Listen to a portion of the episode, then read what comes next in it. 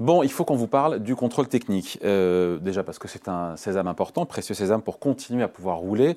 Euh, et si on vous en parle, c'est parce qu'à partir de là, ce samedi, il y a quelques nouveautés. Bonjour Émilie. Bonjour David. Euh, et on se dit que ces nouveautés en général, elles compliquent la vie des automobilistes. Alors vous avez raison, à partir du, 20 mai 2023, il n'y aura plus 134, mais 136 critères à vérifier lors du contrôle technique, donc deux critères de plus. Alors au-delà du risque d'être retoqué, de, devoir peut-être repasser une, une contre-visite, la question qui nous intéresse, c'est de savoir effectivement si les temps de vérification seront allongés et puis surtout si notre contrôle technique va nous coûter plus cher ou pas. Bon, on va passer ces deux nouveaux critères euh, au crible. On commence par le premier. Alors, c'est la réglementation OBFCM. C'est de l'anglais. On-Board Fuel Consumption Monitoring. De quoi est-ce qu'on parle, vous qui êtes une adepte de la langue de, de Shakespeare Alors, c'est une nouvelle réglementation officialisée par, euh, par la Commission européenne, concrètement, David, lors du contrôle technique.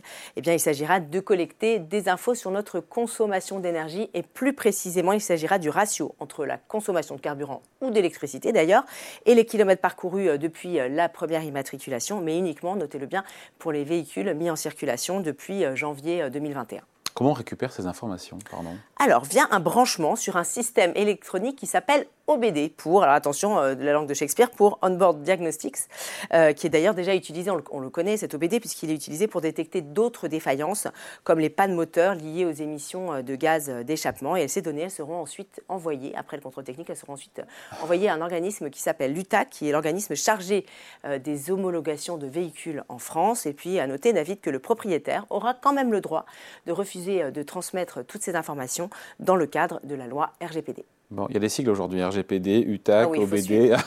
bon, qu'est-ce que ça va concrètement changer là pour, euh, pour l'automobiliste? Alors pour l'instant, il faut savoir que ça ne va concerner que les véhicules qui doivent passer le contrôle technique tous les ans. Donc finalement, ça ne concerne euh, que les taxis et euh, les, ambulances, donc tous les autres véhicules, nous, ça ne sera pas avant 2025 et ça sera de toute façon lors du premier passage des 4 ans. Donc vous voyez, on a encore un petit peu de temps. Est-ce que le délai du contrôle technique risque pour le coup d'être rallongé?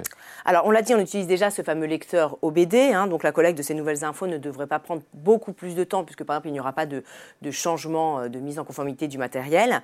En revanche, ce qui pourrait rallonger les, délais, c'est toute la pédagogie autour, comme par exemple informer euh, le client euh, de cette nouvelle vérification, hein, qu'il pourra d'ailleurs, on l'a dit, refuser, ce qui là aussi pourra prendre un petit peu de temps. Mhm. Et puis s'il l'accepte, il faudra faire un rapport complet à la fin de la contre-visite, donc à la fin de l'examen, ce qui sera là aussi un petit peu chronophage.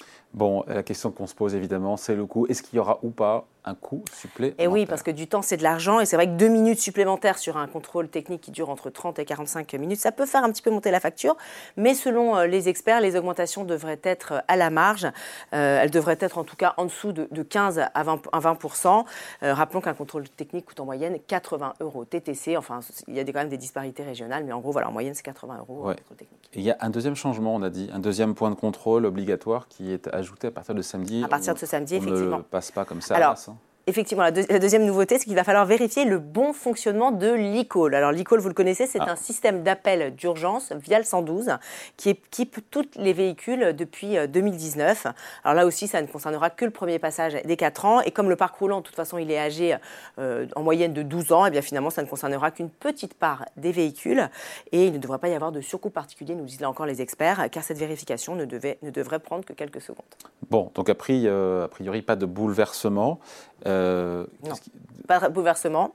Mais effectivement, peut-être que ces deux critères, ces deux nouveaux critères, sont les premiers ah. d'une longue liste. Et oui, oui, euh, on n'a pas fini d'entendre parler, car il serait question d'en rajouter d'autres, comme, alors attention, les contrôles des ADA, c'est tout ce qui concerne les régulateurs, les caméras, les assistants de freinage.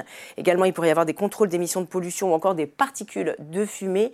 Tous ces critères, ils devraient être à l'étude et en tout cas en discussion lors d'examen de la prochaine directive européenne euh, qui devrait voir le jour fin 2023, qui devrait s'appliquer entre 2024 et 2026. Donc affaire à suivre, vous verrez d'autres critères à venir et peut-être des rallongements de délai et donc des surcoûts supplémentaires. Voilà, les bouleversements restent à venir. Merci beaucoup, Emilie. Merci, David.